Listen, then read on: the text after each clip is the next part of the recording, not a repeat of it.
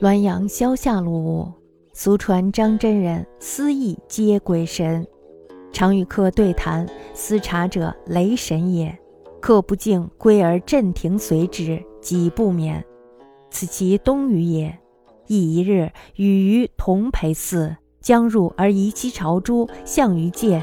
于戏曰：“雷不鬼律，令行罪极，何不前取？”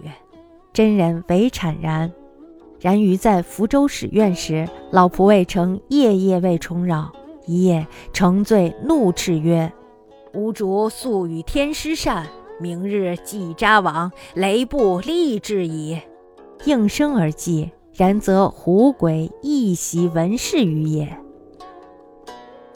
民间传说张真人的仆役都是鬼神。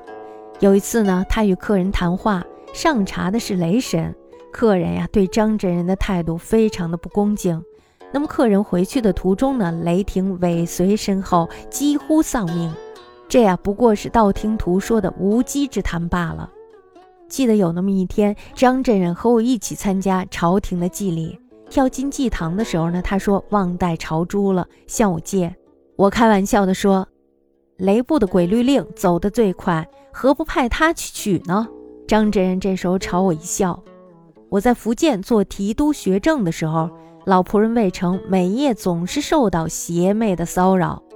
那么一天晚上呢，他趁着酒醉，怒声骂道：“我的主人一向与张天师友善，明日寄封书信去，雷部立刻就到。”这话一说完呢，就立刻安静了下来。这么看来呀，鬼狐也很熟悉民间对张真人的传闻呀。